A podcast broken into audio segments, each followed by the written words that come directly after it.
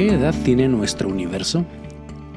Esta es una de las preguntas más fundamentales de la cosmología y pensamos que teníamos la respuesta unos 13.800 millones de años. Pero, ¿y si nos equivocamos? ¿Qué pasa si nuestro universo tiene el doble de edad de lo que pensábamos? Si es así, ¿esto cambia todo lo que sabemos sobre su historia y su evolución? En este podcast les platicaré de un estudio que está recientemente publicado, apenas ahora el 7 de julio, en la revista, es una revista de física muy importante que se llama Monthly Notices of the Royal Astronomical Society, la Sociedad Astronómica de Inglaterra. Y en este estudio, ahorita les voy a platicar de él, se propone que las estimaciones anteriores de la edad del universo estaban muy equivocadas. De hecho, sugiere que nuestro universo tiene casi 27 mil millones de años. Eh, y bueno, ¿qué significa esto para nuestra comprensión del cosmos? Es lo que veremos aquí. También veremos algunos de los misterios y preguntas de por qué llevaron a los científicos a cuestionar la edad del universo en primer lugar y cómo usaron un nuevo modelo este de este artículo para resolverlos. También hablaremos de cómo el telescopio que ya les he platicado, el telescopio espacial James Webb, ha descubierto galaxias tempranas que parecen ser demasiado avanzadas para la edad que se supone que tienen. Y como esto desafía nuestras teorías sobre el origen y la evolución de las galaxias. También veremos eso. También veremos cómo esta nueva teoría podría afectar algunas de las preguntas y misterios que son fundamentales que tenemos sobre el universo, ¿no? Como por ejemplo, pues, ¿qué sucedió antes del Big Bang? ¿Cuál es la forma? ¿Cuál es el tamaño del universo? ¿Cuál es el destino del universo? Bienvenidos a Memoverso, mi universo paralelo.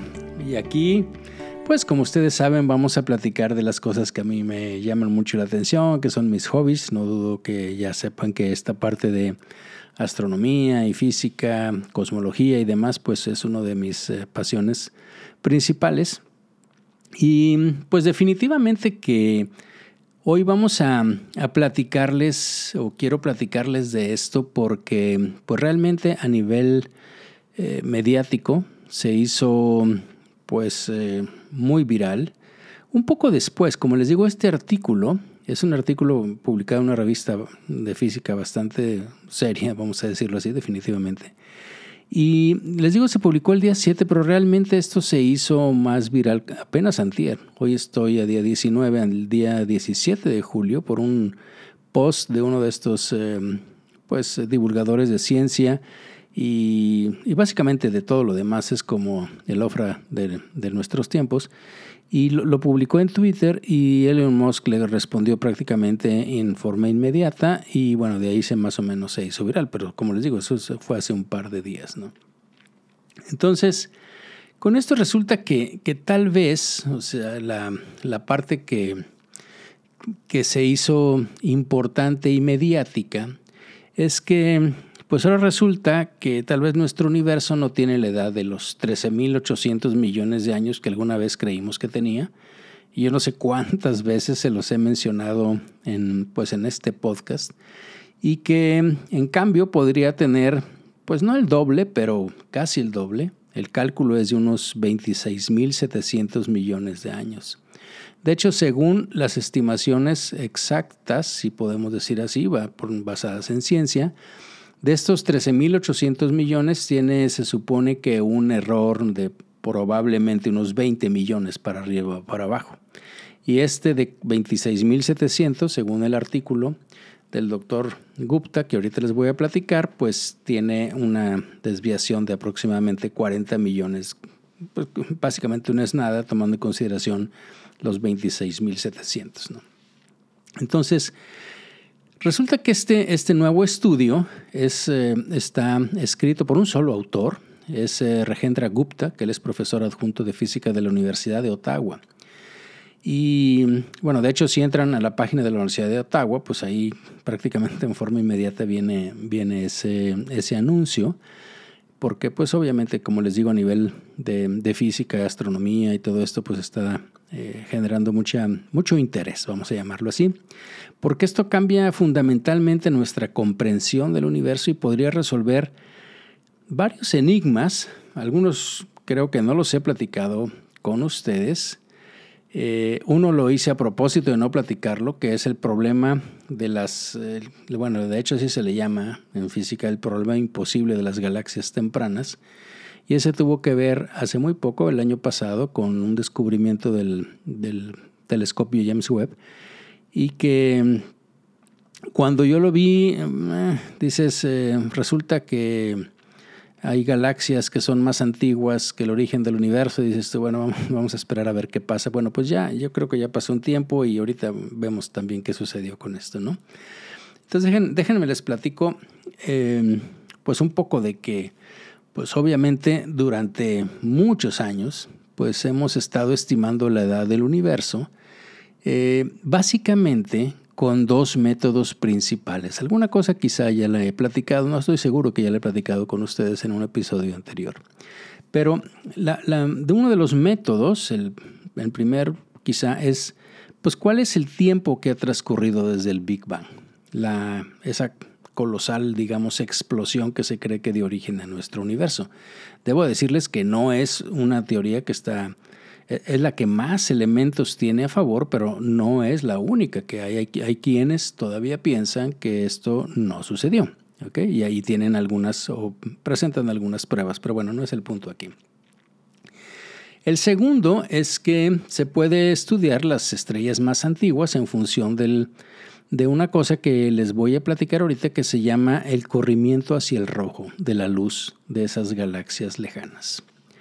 ¿Qué es este corrimiento al rojo? Porque en astronomía es la parte quizá más importante. En alguno de los episodios anteriores que yo les platiqué aquí, yo les decía que nosotros podemos ver al pasado. ¿Se acuerdan? Porque lo que estamos viendo eh, por ejemplo, yo les decía, pues si estamos viendo la luz que sale del sol, pues es la luz que salió hace ocho minutos, si estamos viendo a la luna, es la que se reflejó hace dos minutos, y así sucesivamente, de tal forma que lo que estamos viendo a través de mm, Alfa Centauro es lo que salió hace cuatro mil años. Y así nos podemos ir para atrás. Y entonces, porque ese es el tiempo que tardaron los fotones en llegar hasta nosotros. ¿ok? Y que los pudiéramos capturar a través de un telescopio o a través de nuestra retina, que es una parte fascinante. Ustedes se pueden pensar que esa, esa luz que vemos de las estrellas todas las noches cuando salimos, esos son fotones que salieron hace miles, quizá miles de millones de años de sus estrellas de origen y que ahora están impactando a nuestra rodopsina, nuestras moléculas en la retina para poder, pues, básicamente darnos cuenta de su existencia. Entonces, bueno, esa es una parte muy, muy interesante. Pero lo que estamos hablando es la luz, ¿no? Y la luz, acuérdense que viaja a una velocidad que la vamos a cerrar, no es exacta, pero la vamos a cerrar en 300 mil kilómetros por segundo. Y bueno, resulta que la luz viaja o puede viajar en un espectro, ¿ok? Que es lo que se llama el espectro electromagnético. Acuérdense que es una de las fuerzas de la naturaleza que hace mucho ya se describió o descubrió que prácticamente están unidas. Una corriente eléctrica genera un campo magnético y un campo magnético genera una corriente eléctrica y por lo tanto están unidas las dos. Pues resulta que eso, imagínense que son como ondas, ¿sí? son las ondas electromagnéticas y que van desde, todas viajan a la misma velocidad, entonces tienen que pensar que algunas, que, las características es que ahora esas ondas las tenemos que o hacer más pequeñas, y entonces obviamente que serían más altas, o hacer más largas y obviamente que podrían ser más bajas. Resulta que la constante es que tienen la misma velocidad, pero entre más cerquita estén las ondas unas de otras, ¿sí? en la distancia que tienen entre pico y pico, pues tienen mucho más energía y ahí es donde están los rayos gamma o los famosos rayos X que utilizamos todos los días en, mi especialidad, en la radiología. Y de hecho resulta que esa radiación a través de esa luz, pero con esa frecuencia, una frecuencia muy alta, resulta que el, pico entre pico y pico de, esa, de esas ondas es como la distancia que hay entre ciertas eh, moléculas que unen, por ejemplo, nuestro DNA y por eso podemos dañar el DNA con la radiación, por eso podemos eh, tratar el cáncer con la radiación. ¿Okay? Es lo que se llama radiación ionizante. A medida que nosotros vamos aumentando en la longitud de onda, resulta que pasamos de los rayos X a los rayos ultravioleta.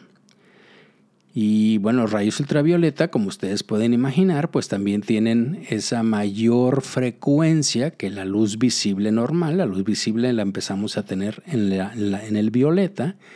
Y por eso la exposición a la radiación ultravioleta pues también nos produce lesión, ¿ok? Tanto eh, básicamente cáncer. Y, um, daña la piel, ¿no? Y el envejecimiento y todo eso que traemos ahora de, de novedades. Pero después llega la luz visible. La luz visible es una parte muy, muy pequeñita del espectro electromagnético. Es básicamente entre los 400 y 700 nanómetros. Es todo lo que podemos ver. Alguna vez leí, creo que ya se los compartí también, un ejemplo que es como si, como si extendiéramos esos rollos de película que había antes de 35 milímetros que tenían nuestros papás, nuestros abuelos. Bueno, a mí también me tocó utilizarlo muchísimo tiempo, en donde esos carretitos que tenían nada más 36 o 24 exposiciones, pues imagínense que pudiéramos extender uno desde California hasta arriba, hasta Alaska. ¿Ok? Eso es, imagínense que la cantidad de kilómetros que son y la cantidad de cuadritos que sean. Bueno, la luz visible de todo, eso sería el espectro electromagnético. La luz visible sería solo un cuadrito de todo esa, ese rollo ex de 6.000 o 7.000 kilómetros que sería hasta allá. Entonces, tenemos, nosotros nada más vemos ese pedacito, ese es, ese es el dispositivo que hemos desarrollado, que hemos evolucionado para poder ver. Sabemos que, por ejemplo, otros animales alcanzan a ver y a escuchar y demás, pues, sí, otra, pero es la parte de sonido es otra cosa. Pero finalmente aquí de la luz, sí, hay unos que tienen mayor o menor sensibilidad. Después se sigue extendiendo, se sigue alargando las ondas y entonces después del rojo sigue lo que se llama el infrarrojo, que ya no lo vemos, pero sí lo sentimos, ese es el calor que recibimos, por eso nos quemamos también. Y después siguen las ondas de radio. Y las ondas de radio, las ondas de televisión, las ondas de FM, las ondas de AM. Creo que ustedes, los que son más o menos de mi edad y que tenían en el carro cuando nos poníamos a ver, eh, a tratar de sintonizar manualmente, no como ahora, eh, la radio del carro, pues acuérdense que cuando nos íbamos casi hacia el lado izquierdo en la, en la frecuencia modulada, en el FM, ahí lo que modulábamos era la frecuencia, entonces fíjense cómo alcanzábamos a escuchar, no sé si se recuerdan, el Canal 5 y algunos otros canales de televisión, porque estaban transmitiendo muy cercanito a esa frecuencia. La, TV y la FM se juntan por ahí, más o menos a la distancia de las ondas de un metro. Y después ya tenemos la frecuencia M. Entonces, lo que quiero, todo esto es para comentarles que las, eh, la medida de, de lo que nosotros podemos ver, de esa luz, pues podemos, imagínense que la luz sale, eh, les voy a poner a 500 nanómetros, ¿ok? Que es más o menos azul verde, ¿ok? Aquí lo estoy viendo en mi computadora. Y entonces, eh, en la medida en que esa luz, si, si nosotros ese, ese espectro fuera como un resortito y lo estiramos, ¿sí? Porque una parte se, se queda fija y la otra se está moviendo, pues entonces ese, las, las espirales de ese resorte se van a separar, ¿cierto? Entonces imagínense que esa separación hace que las ondas vayan haciéndose cada vez más separadas y por lo tanto en la frecuencia nosotros las veríamos como rojas. Y eso es lo que se llama en astronomía el fenómeno del corrimiento al rojo. ¿ok?, y esto sucede cuando, como les digo, la luz de un objeto que se aleja de nosotros, pues se va como extendiendo hacia el extremo del, rojo del espectro de luz. Y a medida que este corrimiento al rojo es, es, más grande o las diferencias que hay cuando nosotros veamos una estrella que para nuestra vista, pues todas están, digamos, puestas en el mismo manto, como lo, tenían los eh, antiguos, que estaban fijas en un manto, pues resulta que cuando las ves hay unas que tienen mayor corrimiento al rojo. Eso quiere decir que esas estrellas están más lejos. Y tomando en consideración la velocidad de la luz, tú puedes calcular cuánto tiempo tardó en llegar y por lo tanto también con derivaciones y demás que sale de mi comprensión, pero puedes calcular cuándo se originó en un momento determinado esa estrella o esa luz. ¿Ok? Y de hecho, muy recientemente, en el 2021, pues ya se hizo un, como utilizando este modelo, eh, ya se llegó a un consenso de donde los científicos estimaron que el universo tiene unos 13.797 millones de años, así de precisos. Pero bueno, este, vamos a dejarlo ahí, ¿no? Pero 13.800 para fines prácticos. Pero el punto está en que obviamente si ese es el, origen y si esa es la edad pues, del universo, pues las estrellas no pueden ser más antiguas que el universo. Estamos de acuerdo. Pero resulta que hay un problema. ¿sí? En muchas eh, observaciones, incluyendo nuestra propia galaxia, ¿okay? la Vía Láctea, hay una estrella que le pusieron Matusalén, ya se pueden imaginar por qué, y que incluso parece ser mucho más, bueno, no mucho más antigua, pero más antigua que el universo. De hecho, si calculan la edad de la estrella, resulta que tiene 14.5 o, 14.500 millones de años en lugar de los 13.800. ¿Ok?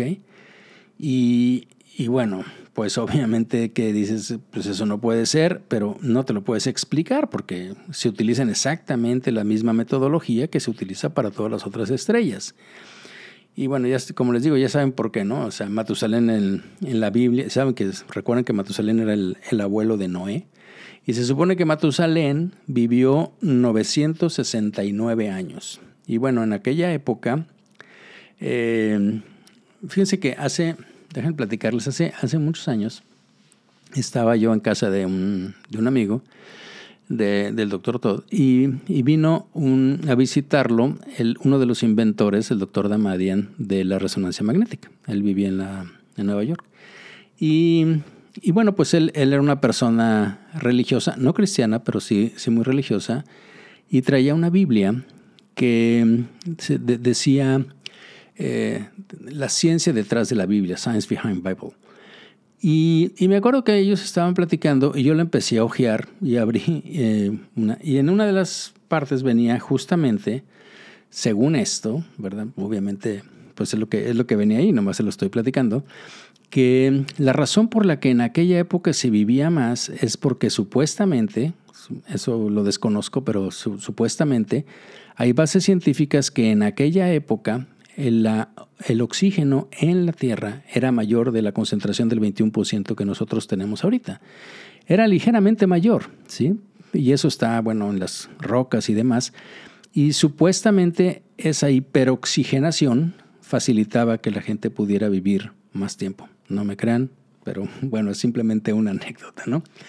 Eh, tampoco sé por qué saben tan específicamente que vivió 969 años y que tuvo su hijo eh, o sea, el padre de Noé creo que a los 187 años o cosas por el estilo. A lo mejor calculaban los años obviamente en forma diferente, pero bueno, no, no, es el punto. El, punto es que eh, por esa razón le pusieron, le pusieron Matusalén. Pero bueno, volviendo a nuestro eh, punto de acá, otra de las cosas, es una de, las, de los problemas, vamos a decir así. Otro de los problemas es que, como les platicaba al principio, el telescopio este pues famosísimo ya, eh, el James Webb, que obviamente ya también se acuerdan que les platiqué en un, en un podcast previo, pues descubrió que había galaxias muy lejanas, y acuérdense que al decir muy lejanas quiere decir que son muy tempranas, quiere decir que su luz ha viajado muchísimo tiempo, si lo calculamos así, pero son galaxias, no son estrellas. Y resulta que esto está como mucho más... Eh, avanzado para la edad de lo que, de lo que se supone. Fíjense que de hecho, eh, como les platicaba, hace más o menos un año, muy recientemente, acuérdense que salió después del, del 21, principios del 22, eh, muy recientemente de que, de que se empezaron a hacer las observaciones, acuérdense también que les platiqué que el James Webb, el telescopio básicamente se tardó seis meses para empezar a funcionar una vez que estaba ya en, en la zona de Lagrange 1, donde, o sea, la, la, distancia que se acuerdan que les dije que estaba prácticamente donde se anula la gravedad entre la Tierra y el Sol. Y para que quede estático ahí, básicamente no gaste energía en la órbita. Pero bueno, ahí em, empezó, empezó a transmitir y se, se, tras, se dio a conocer que por un, un, un, artículo, una observación muy temprana, de que había galaxias que eran más antiguas que el origen del universo. Y entonces obviamente que se empezó ahí a decir, este, de hecho la autora principal eh, de esto es una física, Alison Kirkpatrick. Eh, ahorita les platico, pero estaba viendo una entrevista con ella. Y resulta que en aquel, en aquel momento, eh, aparentemente como que la malinterpretaron, lo que ustedes quieran, al menos eso, es lo que dice ahorita, pero bueno, ese es uno de los problemas, ¿no? Eh, porque estas galaxias se supone que existieron alrededor de unos 300 millones de años después del Big Bang, es la edad que se les calcula a estas galaxias, pero resulta que estas galaxias, si le calculan la masa y la madurez típica de, lo que tendría que tener una galaxia, tendrían que tener miles de años de edad para poder ser galaxia. No sé si me explico. O sea, las galaxias, voy a ponerlo así muy simple, aunque es obviamente muchísimo más complejo y no lo comprendo todo, pero se forman, es un acúmulo de estrellas. Entonces, primero tuvo que haber estrellas para que pueda haber esas galaxias y para eso tiene que pasar tiempo. ¿ok? Y entonces, eh, resulta que, que, la teoría dice que estas galaxias están ya muy formadas para que apenas hayan nacido 300 millones de años antes, cuando sabemos que aparte hay otros problemas de, de que tan pronto como hubo todo el Big Bang y demás, ahorita les platico un poco más de eso, pero pues obviamente que no, no, sale una estrella inmediatamente, ¿no? Entonces, este, e, eso es algo de lo, que les llamaba que era la, las galaxias imposibles, ¿no? Entonces, eh, la, situación es que, como les digo, estas galaxias son muy o mucho más pequeñas de lo que nosotros eh, pensaríamos o la teoría normal piensa o dice que se necesita para formar. Y entonces aquí es donde entra en juego una teoría que, que rescata, por así decirlo, este artículo del doctor Gupta y que es una teoría que pues en física se le llama, estaba prácticamente rechazada y olvidada, la teoría del tire light, de la luz cansada. Esta, fue, esta teoría fue propuesta por un físico que se le ha criticado bastante, el, doctor Fritz él es un físico sueco, y allá por 1929 dijo, dijo esto, ¿no? porque según, según esta teoría, lo que él decía es que el desplazamiento hacia el rojo que vemos eh, podría no deberse exclusivamente a que las galaxias se están alejando de nosotros, sino que podría deberse a que la luz pierde energía a medida que viaja por el universo. Por eso le pusieron lo de la, la luz cansada. Y bueno, podría como les digo, esto no está probado, esto es algo que tampoco lo puede refutar mucho porque necesitarías los espacios de miles de millones de años que, que, se tienen para hacer alguna prueba o una cosa por el estilo. Pero bueno, esto es algo que, que se piensa. Acuérdense que yo les platicaba que ahorita que les decía del espectro electromagnético, que la frecuencia y la longitud de onda pues está relacionada también con la energía, ¿no? Entre más eh, frecuencia tiene, más energía tiene, entre más, por ejemplo, así el rojo está, pues tienen menos energía. Entonces ese corrimiento al rojo no es nada más porque se están alejando, sino porque está perdiéndose energía en el universo a medida que viaja a través del tiempo. Eh, como les digo, durante mucho tiempo, pues esta, esta teoría obviamente entró en conflicto con todas las otras cosas y muy difícil de, pues de probar, pues. Pero según este doctor Gupta, si dejamos que esta teoría coexista con un, un, universo en expansión, entonces podemos como reinterpretar el desplazamiento hacia el rojo como una combinación de ambos fenómenos, que es lo que yo les digo. Pero el punto está de que en el artículo eh, que, que publica y lo que se ha hecho el análisis hasta ahorita, muy pronto les digo, apenas hace unos días, pues también introdujo una nueva idea, bueno, no era nueva, pero es una, es una idea que está basada en una hipótesis de, un físico eh, británico, el doctor Paul Dirac, que creo que también lo he mencionado alguna, alguna vez por aquí. Y, el doctor Dirac, eh, claro que parece que lo sacó de contexto, pero bueno, independientemente, dijo que estas constantes físicas que nosotros consideramos, y está, él está hablando más hacia la parte de mecánica cuántica, un físico cuántico, eh, que esas constantes que nosotros conocemos de la masa, de las partículas y demás, pudieron haber cambiado con el tiempo, obviamente cuando hablamos de mucho tiempo. ¿Ok?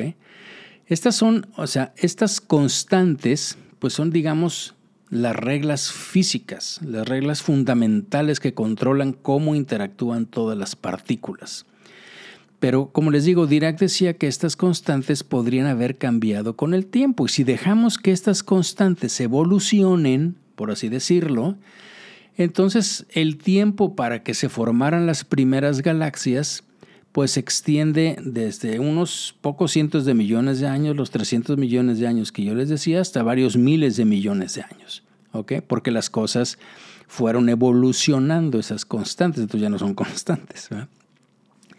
Y bueno, eso podría explicar por qué las galaxias que vemos son tan avanzadas para la supuesta edad que tienen si lo calculamos, si no tomamos en cuenta la variación de las constantes. ¿no? Y la otra cosa es eh, que también este amigo se metió yo, yo, no sé, yo creo que va a tener muchas, muchas críticas, como les digo, pero si resulta que se empieza a comprobar algo, pues obviamente va a sacar el premio Nobel, ¿no? El, el amigo. Esto es algo así como cuando empezó al principio Einstein y demás. Pero bueno, por eso lo platico aquí con ustedes. Pero resulta que además, además de esto, ¿sí? de, de lo que les estoy platicando, de, de este desafío de que tengamos la luz cansada, de que tenemos las constantes que ya no son constantes, también cambió otra constante que es la constante cosmológica, que representa la energía oscura que empuja al universo a expandirse más rápido. En, un, lugar, eh, digo así del artículo, propone que esta nueva constante que se basa en estas constantes de acoplamiento de evolución este cambio podría, si lo cambiamos y, aceptamos que esas constantes ya pueden ser otras, podría ayudarnos a comprender por qué las primeras galaxias ¿sí? son más pequeñas, ¿sí? porque lo que cambió pues también fue eso. Y también él dice que esto daría una imagen mucho más precisa del universo, da una serie cantidad increíble de fórmulas matemáticas que no tengo la menor idea, pero en palabras de él, pues ahí en el artículo dice, nuestro modelo recién diseñado alarga el tiempo de formación de galaxias en varios miles de millones de años. Lo que hace que el universo tenga, esto lo estoy leyendo prácticamente traduciendo del, del abstract, lo que hace que el universo tenga 26.700 millones de años y no 13.700 o 13.800 como se estimaba anteriormente. Y bueno, pues todo esto de la edad del universo, evidentemente, como lo platiqué hace ahorita, pues es porque creemos que si tiene edad que sí que un día nació, o sea, que, que obviamente se generó, se, se originó, pues. Y todos hemos escuchado lo más común, pues que es esta teoría del Big Bang. Y, esta teoría del Big Bang, fíjese que, como les decía, no es la única, pero es el modelo cosmológico predominante que explica la existencia en lo mejor que se ha tenido y que se tiene del universo observable. Esta teoría proporciona una, digamos, una explicación completa para muchas cosas de los fenómenos que estamos observando, como por ejemplo, por qué hay tanta abundancia de elementos ligeros, eh, la radiación de fondo cósmico, ahorita se la recuerdo porque les platiqué también, y de hecho la distribución a gran escala de las galaxias en el espacio. Entonces, esta teoría, la teoría del Big Bang, tiene varios eh, componentes, ¿sí? El primero es cómo se originó. Y esto se originó en algo que se llama la singularidad. La teoría del Big Bang postula que el universo se originó a partir de una singularidad, o sea, un punto de densidad y de temperatura infinitas, ¿sí? matemáticamente son infinitas, y esto hace aproximadamente, como les digo, 13.800 millones de años. El problema es que la singularidad no la podemos explicar actualmente con la física que nosotros tenemos, porque para entenderla completamente o para explicarla completamente, se requiere la unificación de la teoría de la relatividad general, que describe la parte de la gravedad, y la mecánica cuántica, que como ustedes saben, pues, describe el comportamiento de las partículas que son subatómicas para las escalas muy pequeñas, y, eso es básicamente lo que sería como la teoría del todo, ¿no? Algo en lo que trabajó, por ejemplo, mucho de, su vida Stephen Hawking, y creo que ya se los he platicado también en, otros episodios, ¿no? Esta teoría del todo. Esa es la primera, ¿no? La singularidad. La otra, hay otro componente importante en el Big Bang que es lo que se llama la expansión. Porque, de hecho, el término Big Bang podría hacer que, pensáramos que fue como una, como una explosión. No me acuerdo exactamente el año, pero, pero esto del Big Bang, de hecho, no fue acuñado por los científicos, ¿sí? Este, que, realmente fue la metra el que, el que dijo esto, sino, sino fue en un programa de radio que alguien que estaban entrevistando también de los físicos famosos y que estaba diciendo, no, pues lo que están diciendo es, imagínate que fue como, así como, pues como un Big Bang, ¿sí? Y, básicamente lo hicieron así como de, como de burla, pero fue tan sticky, como dicen los americanos, este, mediáticamente, que se pegó y bueno, pues finalmente así se quedó como el, el Big Bang, ¿no? Pero la verdad es de que es más exacto, podríamos decir y pensar como en una, como en una expansión, ¿no? En lugar de que la materia, digamos, explote en un espacio preexistente, pues resulta que no, ¿no? El espacio mismo se expandió y continúa expandiéndose, llevándose las galaxias consigo, ¿no? Em, esta teoría de, bueno, como ustedes, eh, como les, les, decía ahorita, ¿no? De un universo en expansión, de esta parte del Big Bang, pues fue propuesta primero por, un, por el físico belga este Georges Lamatri, pero más tarde las observaciones y lo que, hicieron, lo que se hizo eh, probablemente más y conocemos más fue lo de Hubble, de Edwin Hubble, que acuérdense que yo ya les platiqué de, de esto, que él estaba en su telescopio en el Monte Wilson, ahí en California, y que él empezó a calcular y a ver esas eh, galaxias que anteriormente pensábamos que eran nebulosas, que en el momento era ya por los 20 que él las estaba estudiando, incluso pensaban que todas esas eran o partes de estrellas o clusters y que todos estaban en nuestra galaxia y él describió y descubrió que eran otras galaxias, no nada más eso, que esas galaxias se estaban alejando de nosotros por el corrimiento al rojo, si se estuvieran acercando hacia nosotros, tendrían el corrimiento al azul. Eso es como el efecto Doppler de, una ambulancia. Si el sonido se acerca, esto, eso es sonido, no es luz, pero básicamente la física es la misma. Si el sonido se acerca, pues las ondas se hacen más cortitas y entonces se correría al azul. Si el sonido se aleja, entonces se hacen más largas las ondas y se corre al rojo. Y no nada más eso, sino que Hubble también descubrió que las galaxias que están más lejanas se están alejando más rápido. Se están, perdón, se están moviendo más rápido. Y entonces ahí es donde, que, donde entró la parte esta de la expansión del universo y que ahorita todavía pues estamos eh, con, esa, pues, con esa teoría, ¿no? Y bueno, eh, ¿qué más les digo?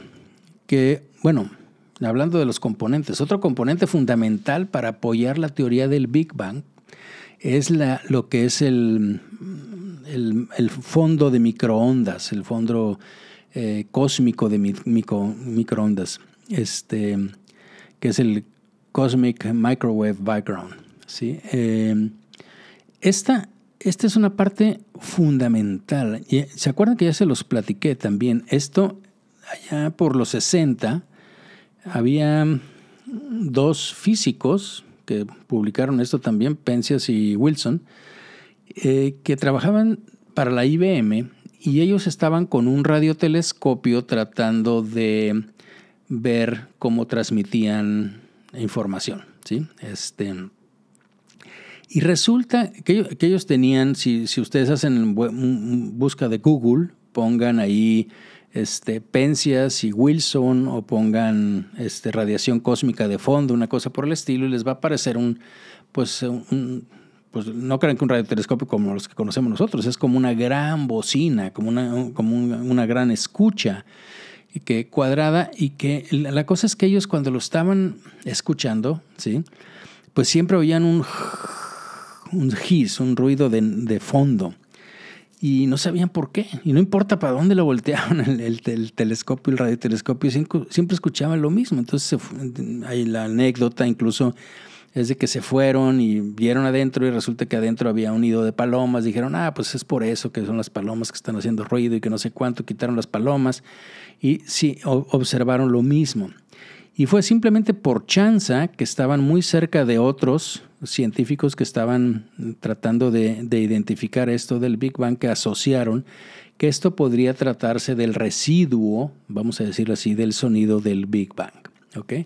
Y bueno, de hecho de eso hay mapas y es, como les digo, una de las, em, de las eh, pruebas fehacientes que utiliza la gente de los astrónomos, los cosmólogos, para decir que que confirma la teoría pues, del Big Bang.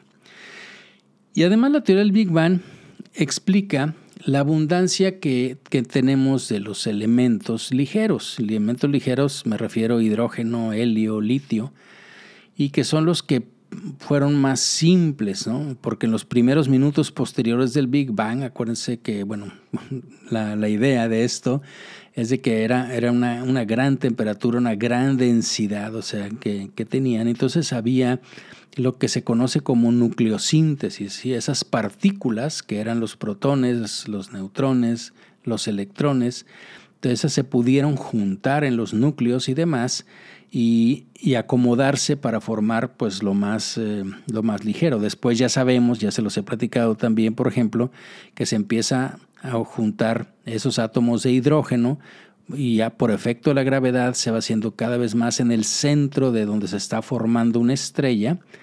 Se forma tanto así que, la, temperatura pues hace que se pueda hacer otra, otra fusión nuclear y del hidrógeno se forma el helio, de ahí es el, que tenemos el Sol, ¿sí? por eso de ahí es el nombre del elemento.